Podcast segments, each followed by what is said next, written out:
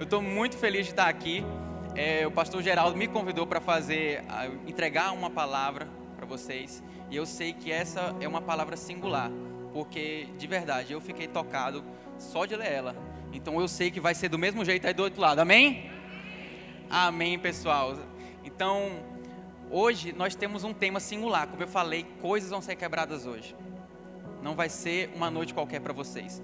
E a gente pode saber disso só por olhar pelo ano. 2021 foi um ano de desafios para todo mundo, eu creio. A gente não está passando por esse processo da pandemia ainda, que está finalizando. Muitos negócios sofreram, muitas pessoas sofreram, coisas difíceis aconteceram nesses 10 anos, mas até aqui o Senhor tem nos sustentado. Quer saber como a gente sabe disso? Você está aqui nessa noite. Se você está aqui nessa noite, você tem pelo que agradecer pelo que o Senhor fez na sua vida. Você tem pelo que agradecer pela forma que Deus foi fiel na sua vida.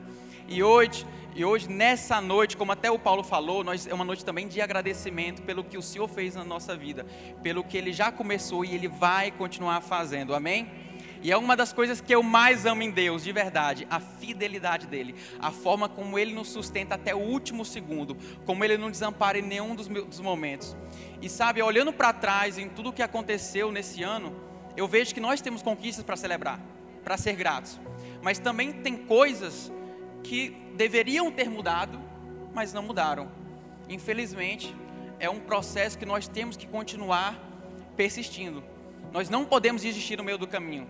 Nós ainda não somos perfeitos, nós temos muitas coisas para aprender. Então, essa é uma noite singular.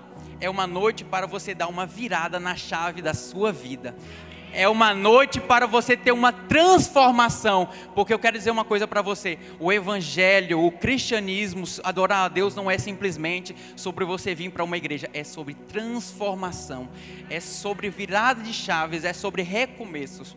E é isso que eu creio, é isso que a gente vai compartilhar nessa noite, nesse tema maravilhoso. Amém? E uma das coisas que eu também tenho percebido em todo esse processo que a gente está passando é que infelizmente muitas pessoas têm ficado acomodadas a gente teve os processos no mundo todo onde tudo parou, todo mundo ficou em casa, todo mundo teve que uma mudança drástica na sua vida. E infelizmente as pessoas se acostumaram a ficar em casa, a talvez não se expor, a não sair da sua zona de conforto. E é uma coisa que infelizmente tem persistido. Infelizmente a gente tem é, se agradado muito do fácil, do, do seguro, do tranquilo porque é muito mais fácil ficar em casa do que sair.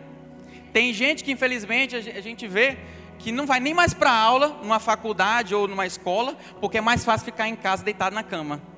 Porque é mais fácil você ficar no seu travesseiro assistir Netflix para não ter nem que se esforçar de sair de casa e passar por aquele processo.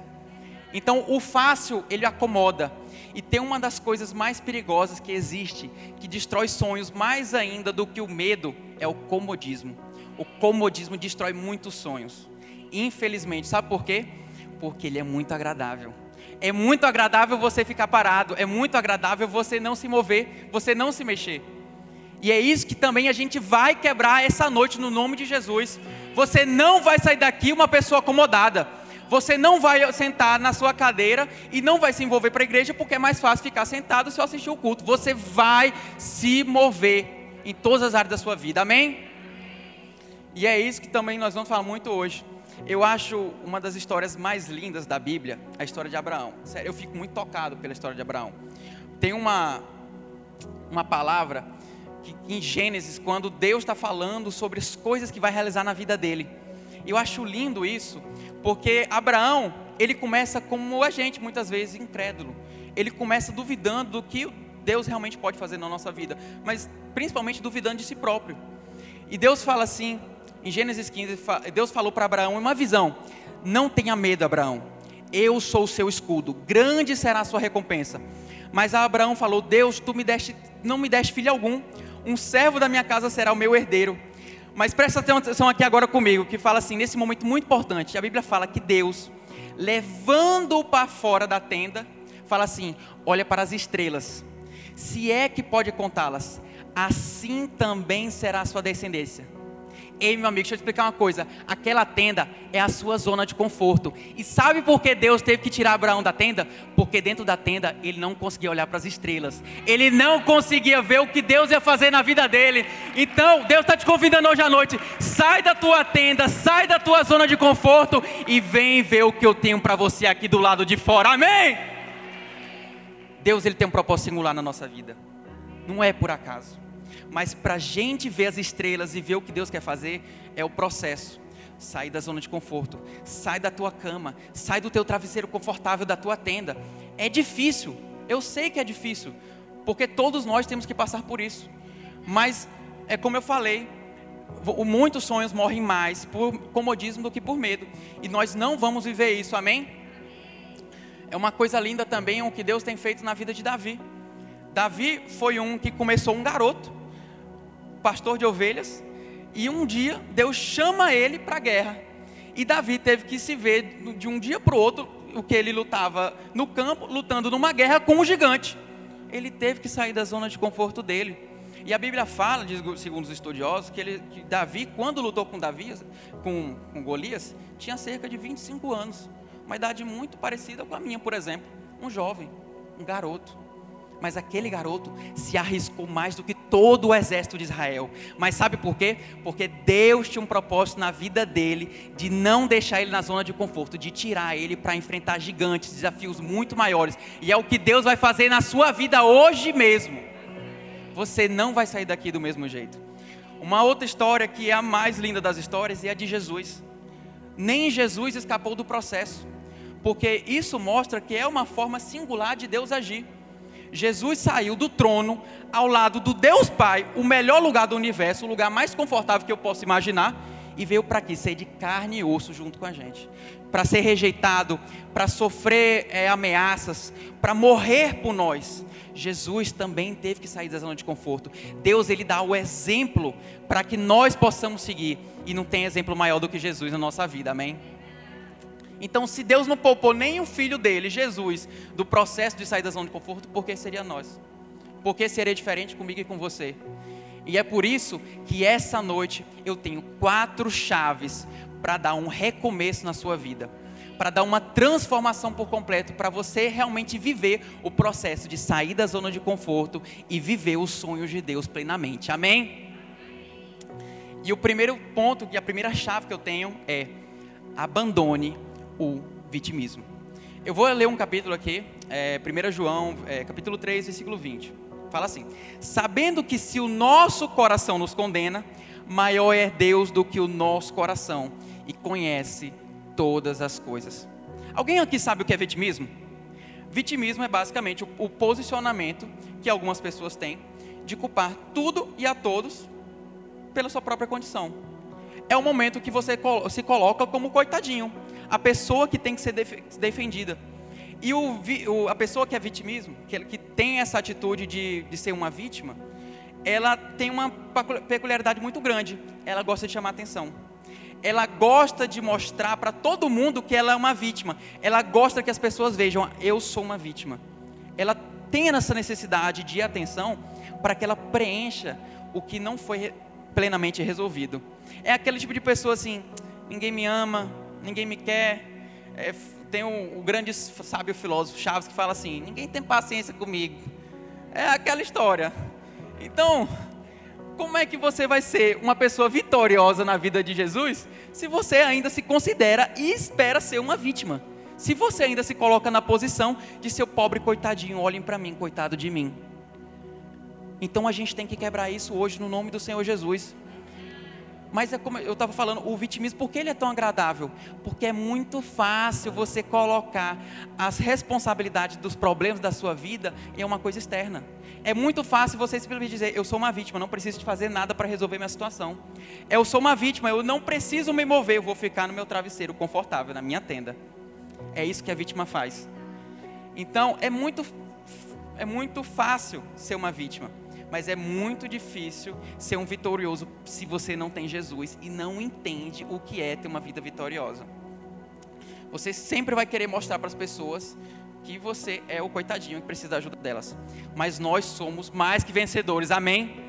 Nós não somos qualquer um, nós não somos pessoas esquecidas, nós somos pessoas escolhidas a dedo por Deus. Tem uma palavra que eu acho linda, que fala assim, em Isaías 55:11.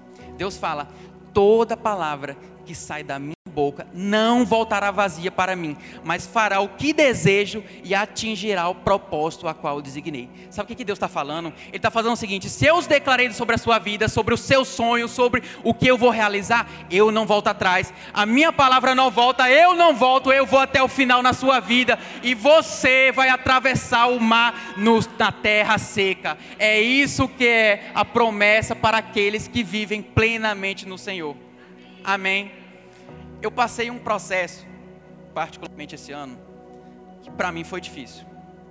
Eu, meu nome é Gabriel, para quem não me conhece, muito prazer, nem me apresentei no começo, perdão.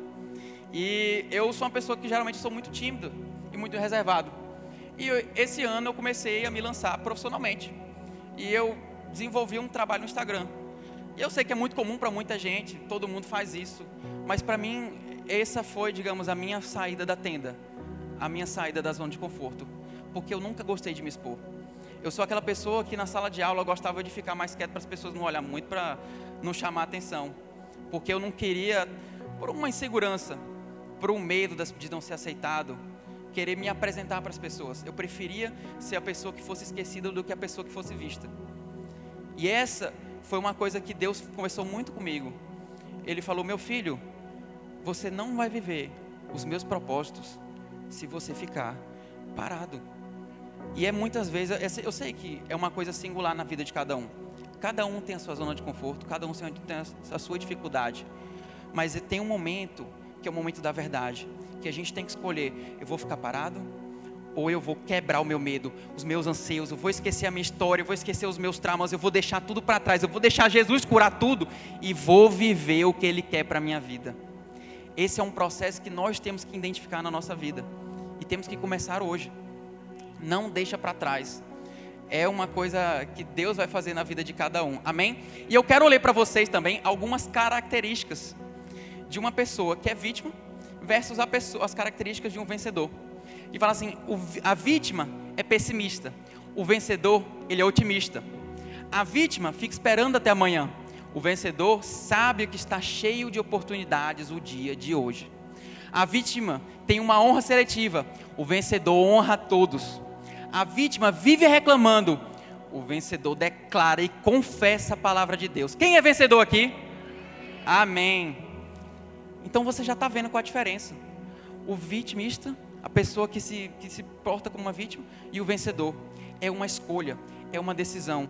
Tudo na vida, Deus trabalha em cima de decisões que nós fazemos, de posicionamentos. Então, tem um posicionamento hoje de sair de qualquer tipo de situação, de, de posição de vítima e viver uma vida vitoriosa em Jesus Cristo. Amém?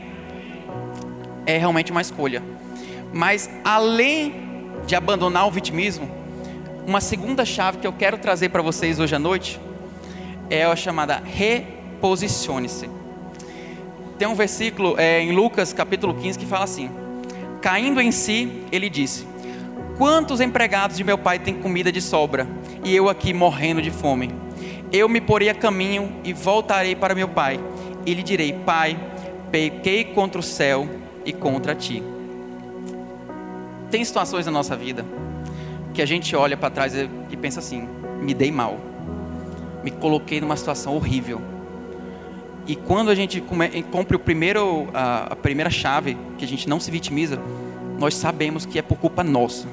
Não é culpa de mais ninguém, é culpa minha. E é o que aquele filho, na, na parábola do filho pródigo, foi o que ele viveu. Ele tomou uma decisão errada. Para quem conhece a palavra do filho pródigo, a, a história do filho pródigo, ele pediu antecipadamente a herança do pai. O pai não tinha nem morrido, ele pediu a herança. Já é uma coisa meio estranha, que eu duvido aí do caráter do menino. Mas aí ele pediu e foi viver a liberdade dele, que era basicamente o jeito que ele queria de fazer tudo que ele quisesse sem nenhuma consequência. Essa era a liberdade que ele queria. E ele foi embora.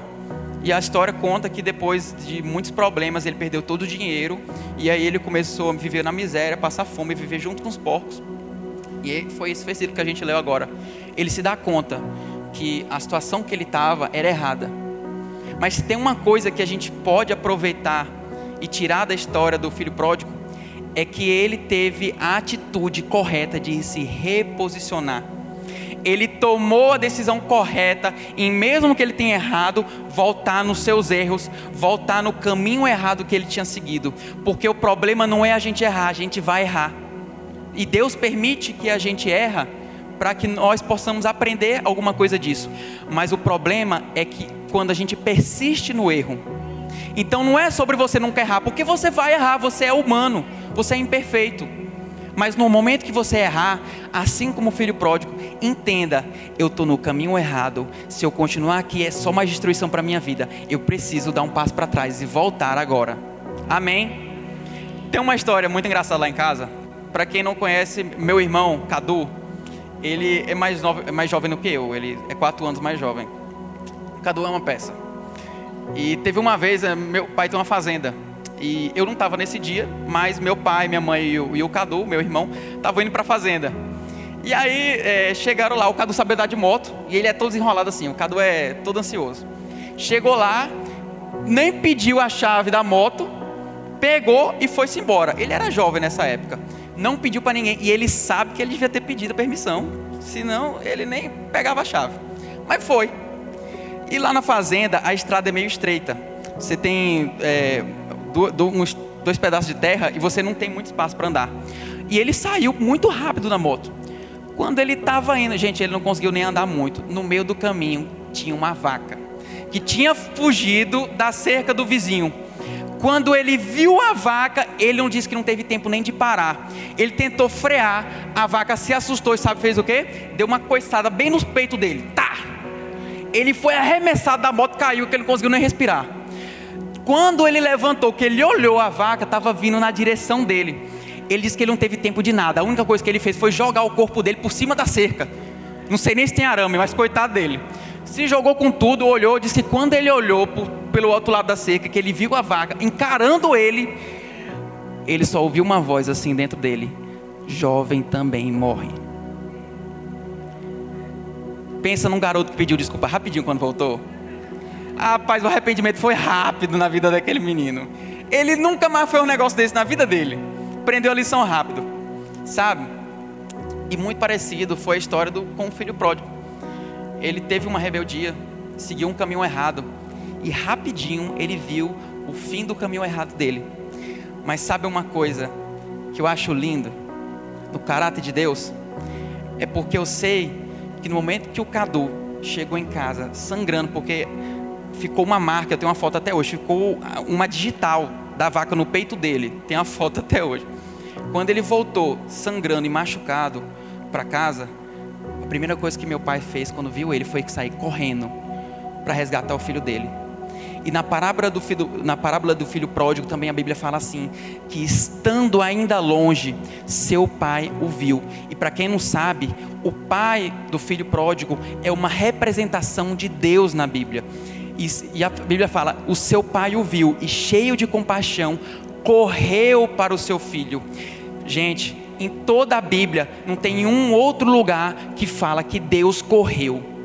O único momento que Deus correu em toda a Bíblia foi para resgatar um filho. E hoje à noite também você está correndo até Deus. Deus está correndo até você e Ele vai resgatar o filho que está perdido. Ele não vai deixar você sair daqui do mesmo jeito. Esse é o caráter de Deus, esse é o amor de Deus. Na hora que ele vê um filho precisando, ele está louco para correr, para resgatar, para amar, para juntar. Vem, meu filho, para junto dos teus irmãos. Deus é um Deus perfeito, maravilhoso. Ele tem uma promessa singular na vida de cada um aqui. Não é por acaso que você está nesse lugar. E se Deus fez a promessa, Ele só está esperando você voltar para cumprir ela. Amém?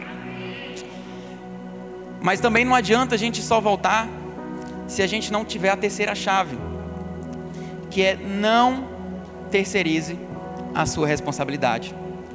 Em Gálatas capítulo 6, versículo 4, fala assim: Cada um examine os próprios atos, e então poderá orgulhar-se de si mesmo, sem comparar com ninguém, pois cada um deverá levar a própria carga. Eu quero que vocês façam uma coisa aqui agora comigo. Todo mundo pega o celular. Todo mundo celular. Todo, por favor E eu quero que vocês abram a câmera frontal do celular de vocês. Vejam como uma selfie. Quem é que vocês estão vendo aí? Uma pessoa muito linda, diz aí, uma pessoa bonita, maravilhosa, cheirosa. Mas essa é a pessoa que vocês estão vendo na câmera que é responsável pela vida de vocês. Essa pessoa que está sentada na cadeira de vocês é a pessoa que vai definir o futuro de vocês. É a pessoa que vai tomar as decisões por vocês. É a pessoa que vai levar vocês adiante ou a pessoa que vai impedir vocês de avançar é a pessoa que tem a chave da vida de vocês. Se vocês vão viver uma vida vitoriosa ou uma vida de vítima. Essa é a pessoa que tem o domínio sobre isso. A pessoa que vocês estão vendo na câmera do celular. E eu, quero que vocês olhando ainda para a câmera, repitam assim comigo. Cada um olhando para si mesmo. Fala: Eu sou o protagonista. Eu sou o responsável. Eu não vou terceirizar a minha responsabilidade. Amém. Olha, não obriguei vocês a falar isso, não. Foi vocês que falaram. É uma promessa com vocês e com Deus. Cada um cuide da sua, amém? Então, é isso que nós temos que entender para começar já esse momento. Nós não podemos nos colocar como vítima, em momento nenhum, porque Deus não espera isso de nós. E a vítima, ela não assume a responsabilidade, mas o filho vitorioso entende de quem é a responsabilidade, quem tem a decisão da nossa vida. Gente, e claro, existem exceções. Existem momentos, situações que pesos, cargas, dificuldades são colocados na nossa vida e muitas vezes a gente não fez nada. Talvez uma outra pessoa colocou essa dificuldade na frente de vocês, talvez por algum acaso aconteceu. A gente sabe que isso existe e não temos como negar isso. Mas o que fazer com esse peso já é uma decisão de cada um. Você pode não definir os problemas que vai chegar na sua vida, mas você pode definir como você vai lidar com cada um deles. Se você vai ficar paralisado, se você vai simplesmente abandonar qualquer perspectiva, perspectiva de enfrentar aquele problema, ou você vai em frente. É um posicionamento de cada um. Em Romanos capítulo 14, versículo 12, fala assim: Cada um de nós prestará contas a Deus de si mesmos. Quer dizer o seguinte: se tem uma coisa que Deus colocou sobre a sua responsabilidade, é a sua vida. Ele te deu o livre-arbítrio para isso. É você que vai responder por isso. E diante de Deus, cada um vai responder pela própria vida. O que você fez com ela? Quais as decisões que você tomou? Quais os lugares que você foi? Com quem você gastou seu tempo? O que você fez com seus talentos? Cada um de nós temos uma conta para pagar para Deus, uma conta para prestar, mostrar para Ele: Deus, eu fiz isso e você não pode esperar um posicionamento diferente desse. Você tem que entender que nós somos chamados para termos um posicionamento de protagonistas. Nós não somos coadjuvantes, não somos simplesmente sugestões na nossa vida, nós somos os protagonistas. Não é culpa da vaca que estava no meio do caminho, é culpa minha que seguiu o caminho errado. E quando a gente entende isso, a gente sabe que é melhor voltar para trás, para os braços do Pai, do, seguir, do que seguir para frente e para um caminho cada vez pior. Porque a verdade é que o poço tem um fundo cada vez pior. É só você cavar. Você vai descobrir um fundo pior se você continuar naquele caminho. Não seja teimoso. Eu passo já a dica porque uma vez eu já fui teimoso também. Eu sei que não adianta, não vale a pena. Deus é sempre o maior interessado na vida de cada um de nós. É Deus que tem a maior vontade que cada um dos seus filhos seja salvo tem uma vida vitoriosa. Porque a vida vitoriosa não é simplesmente quando você chegar lá no céu, não é simplesmente quando você estiver nos braços do Pai. A vida vitoriosa é aqui e agora. Se fosse diferente, Deus não teria deixado o Espírito Santo, mas Ele deixou o Espírito Santo para cuidar de você, para guiar você, para levar você adiante, para que você viva os sonhos de Deus na sua vida. O Espírito Santo é teu melhor amigo nessa caminhada, pode ter certeza de, com Ele você vence qualquer barreira, qualquer dificuldade, você sabe qual é a resposta certa em qualquer prova. Não, Jesus deixou muito claro: você vai ter provações, você vai ter dificuldades, mas Ele deixou, eu deixo com vocês o Consolador. Eu deixo com vocês o seu guia, a sua direção, o seu melhor amigo. Então, se você tem o Espírito Santo como seu amigo, pode ter certeza, qualquer prova é fácil, porque não vai ser na sua força, não vai ser na sua capacidade, vai ser pela graça dele que vai lhe capacitar a viver uma vida vitoriosa. Essa é a diferença daquele que está no mundo e daquele que é mais que vencedor. É porque com o Espírito Santo não tem erro não, meu amigo. Pode seguir, que o caminho vai ser muito fácil. Amém? Mas eu também tenho que compartilhar com vocês a quarta chave dessa noite. É a quarta e última chave, mas eu diria que uma das mais importantes, que é pare de procrastinar. Eclesiastes capítulo 11, versículo 4, fala assim: Quem fica esperando que o vento mude e que o tempo fique bom, nunca plantará nada, nem colherá nada. Sabe aquela pessoa que tem aquela frase famosa que representa todas as pessoas que procrastinam alguma coisa? Segunda-feira eu faço? Não é não?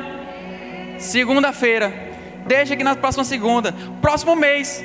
Próximo ano a dieta aqui está firme. Deus está falando aí, viu?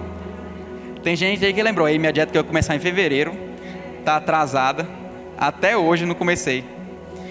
Mas fala aqui, vamos ser sinceros, tá todo, todo mundo aqui é crente, ninguém pode mentir, tá certo? Quem aqui já procrastinou? Levanta a mão, quem aqui? Direção, vou pedir para vocês anotar o nome, por favor. A gente vai passar depois para o Geraldo, ele vai conversar com cada um pessoalmente depois do culto. Então, a lista vai ser grande. Mas brincadeira. Todo mundo já errou, todo mundo já procrastinou. E sabe o que é o qual é a verdade? É que não tem problema você errar uma vez. Não tem problema você nem errar nem duas vezes. O problema é quando você não torna a procrastinação uma ação, você torna dela um hábito. E sabe qual a diferença? É que o hábito é uma consequência de várias ações repetitivas. Sabe que, como é que a procrastinação começa na nossa vida? Eu vou passar bem simples para vocês entenderem. É tipo assim: ai, amanhã a louça está muito grande, estou com preguiça, comi muito. Amanhã eu lavo. Aí no outro dia, eita, estou com vontade de estudar. Chega mais perto da prova, eu estudo. Aí já está aquele, aquele sorrisinho assim, calculando quantas horas de tempo você vai poder dormir para estudar para a prova. Não é não? Eu sei, já fiz isso. Já errei também. Aí depois você começa, rapaz, para que fazer meu devocional agora? Eu posso fazer de tarde. Chega à noite, você nem abriu a Bíblia. É não. Procrastinar assim. São coisinhas pequenas. Ninguém vai cair num buraco grande, você cai numa pedra pequena. Você vai caminhando aqui, você. Uh! Aí daqui a pouco você está assim, ó, o tempo todinho, procrastinando, procrastinando, tropeçando todas as pedras que vê pelo caminho. Chega um momento que a procrastinação, ela não vira uma atitude, ela vira um hábito. E toda vez que você for tomar uma decisão, o seu primeiro pensamento é: vou deixar para depois. Porque aí começa a estar tá encravado na sua mente. E esse é o perigo da procrastinação. Quando você percebe, você já está viciado. Você está usando uma droga que você nem sabia. E para tirar esse vício, é só Jesus na causa. Começa pequeno e vai crescendo do nosso coração. Esse é o perigo da procrastinação. Ela se torna um estilo de vida para muitas pessoas que simplesmente começam a adiar não só coisas pequenas como lavar a louça ou estudar para a prova, começam a adiar planos da sua vida, começam a adiar todos os sonhos de Deus para a sua vida. Então Deus me chamou para o ministério, Deus quer que eu cuide de crianças, que eu toque na vida daquelas crianças e seja uma bênção. Aí o que, que você faz? Não, mas próximo mês eu vou ter mais tempo, porque agora também corrida aqui, estou estudando, né? Não sei o quê. Aí depois você chega no trabalho, o seu chefe, ei, tem como fazer aquele relatório para mim? Claro, faça agora. Faz não. Deixa para depois. E a procrastinação ela é assim ela come, o, você tem que identificar o que você vai perdendo com ela. Porque começa pequeno.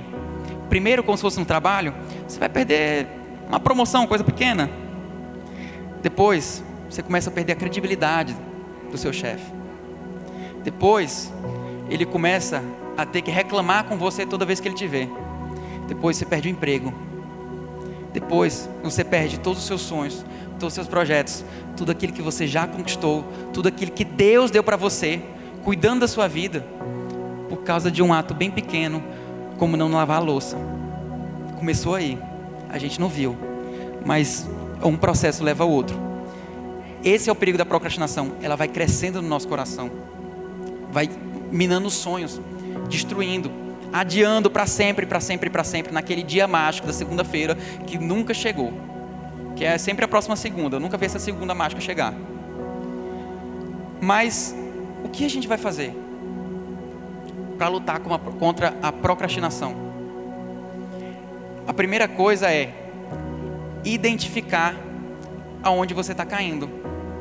É como eu falei, são coisinhas pequenas, coisas que você não percebe, mas cada um identifica a sua própria vida. Cada um identifica onde é que eu estou deixando para depois. Que sonho eu sempre coloco para outro ano. Talvez academia, começar uma vida mais saudável, coisa pequena. Talvez servir no ministério.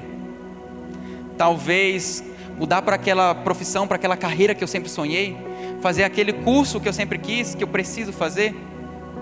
O que, que eu estou deixando para depois? O primeiro passo é identificar.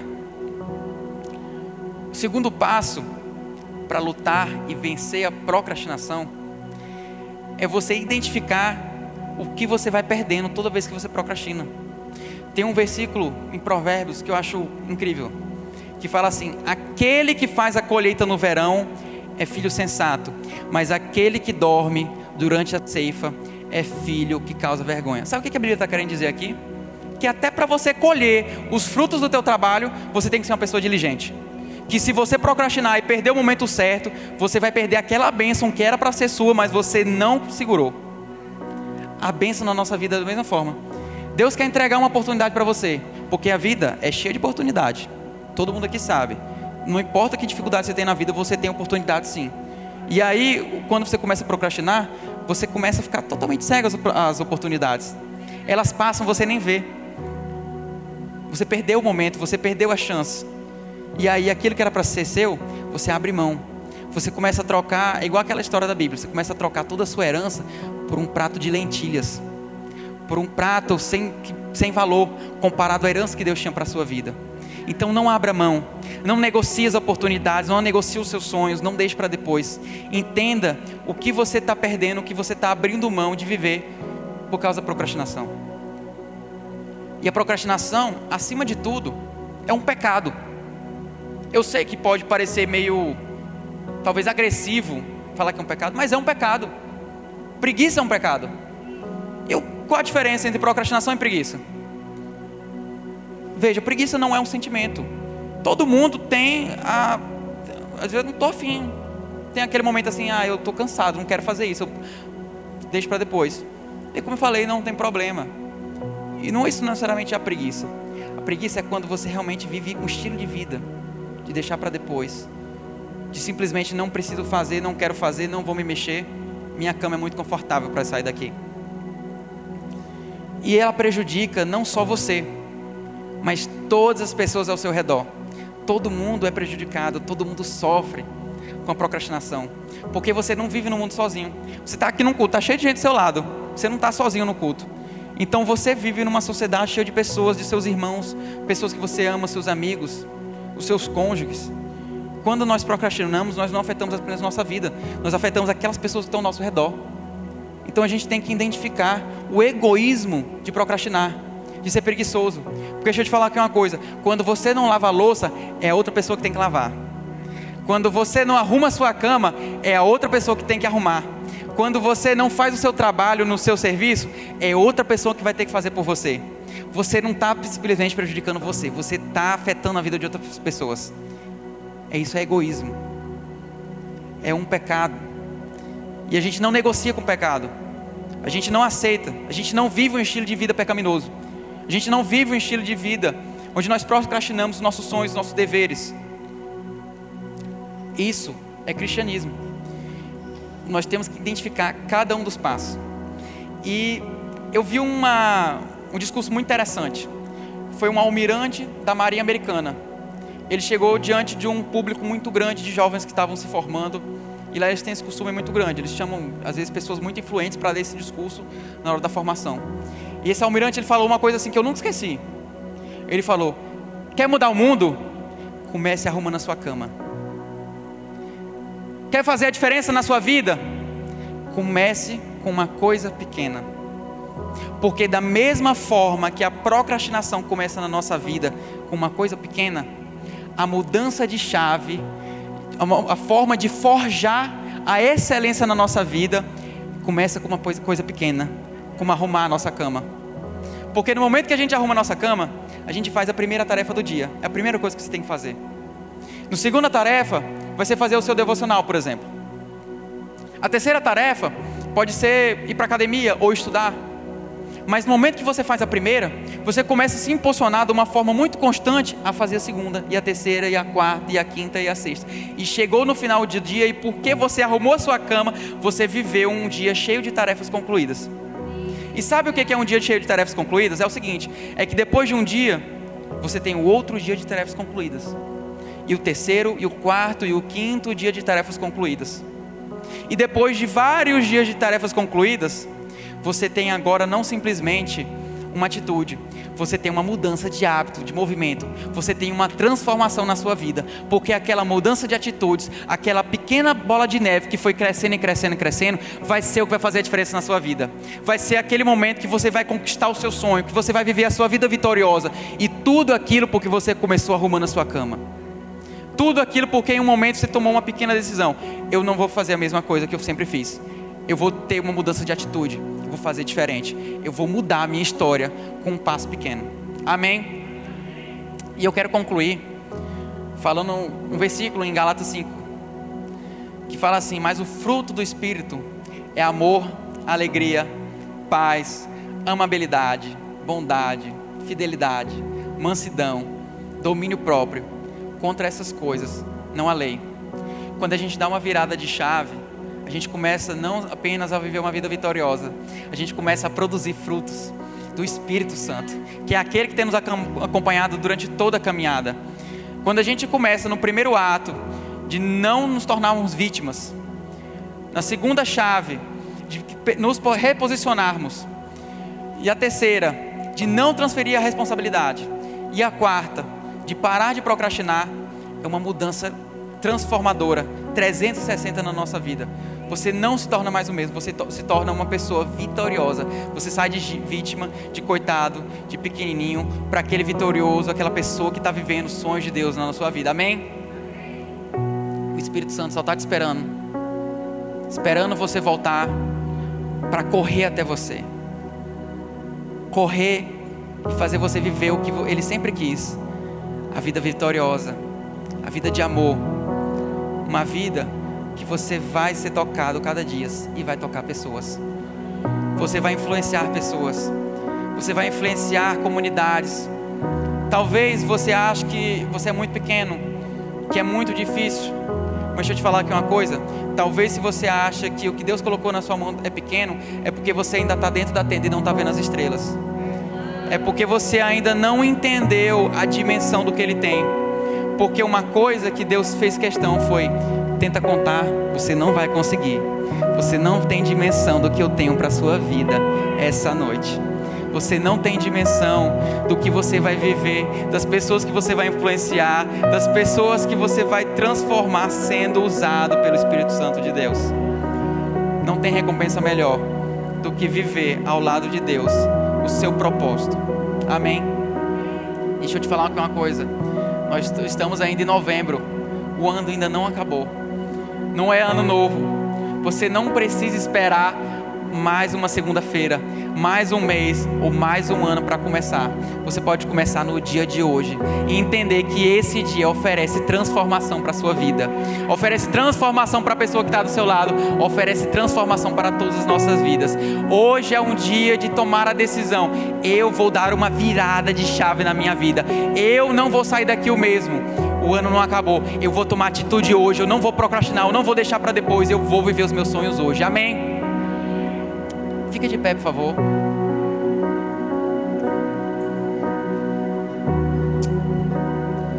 Amém. Eu vou pedir uma coisa para todo mundo. Feche os seus olhos. E não coloca sua mente em uma coisa qualquer, não não sai daqui. Fica concentrado. Comece a imaginar e pensar nos seus sonhos que você sempre sonhou de viver, no que Deus tem colocado no seu coração. E deixa eu perguntar aqui uma coisa para você hoje à noite. Você não precisa abrir o olho, pode ficar de olho fechado. Quem aqui quer ser pai? Quem aqui já teve o sonho de ser pai, de criar uma família? Talvez você nunca teve a oportunidade de ter uma família, mas você sempre sonhou, não, Deus, eu quero ter a minha família. E quem já teve o sonho de pai, ou quem ainda não teve, comece a imaginar tudo que você quer para o seu filho. Tudo que você imaginou para ele, as coisas boas que ele vai viver, as experiências maravilhosas. Talvez você imaginou, você está sonhando agora, que ele vai ser um grande ministro de Deus, que ele vai impactar multidões, ele vai ser um profeta, ele vai ser um servo do Senhor. Talvez você está imaginando agora que ele vai ser um grande profissional, que ele vai ser um médico, um engenheiro, um advogado, um designer. Ele vai viver sonhos incríveis profissionalmente. Talvez você está imaginando a faculdade que ele vai fazer, os instrumentos que ele vai tocar. Você está também imaginando agora todos os conselhos que você vai dar para que ele viva essa vida vitoriosa. Tudo aquilo que você vai ensinar para ele, tudo que você vai falar, meu filho, siga esse caminho, esse é o melhor para você. E de olhos fechados, eu quero te falar aqui uma coisa. Da mesma forma que você tem pensado e sonhado para o seu filho, Deus tem sonhado para a sua vida. Ele não te esqueceu. Ele tem um pensamento, um plano de paz perfeito para cada um de vocês que está aqui agora. E deixa eu perguntar mais uma coisa para você: o que está te impedindo de viver o que você sonhou para o seu filho? O que está te impedindo de você viver essa vida vitoriosa que você está imaginando agora? O que, que te impede? Talvez seja fácil colocar nos ombros de outra pessoa toda a responsabilidade, todos os seus sonhos. Mas não, hoje não é uma noite de procrastinar. Hoje não é uma noite de se fazer de vítima. Hoje é uma noite de tomar responsabilidade pelas decisões da sua vida e entender os sonhos de Deus para cada um de nós. Hoje, essa noite, você vai decidir: eu não sou uma vítima, eu sou mais do que vitorioso no meu Senhor Jesus Cristo. Eu sou o que a Bíblia diz que eu sou. Eu sou o que o meu Deus diz que, diz que eu sou. E eu vou viver o que meu Deus falou que eu vou viver. Amém?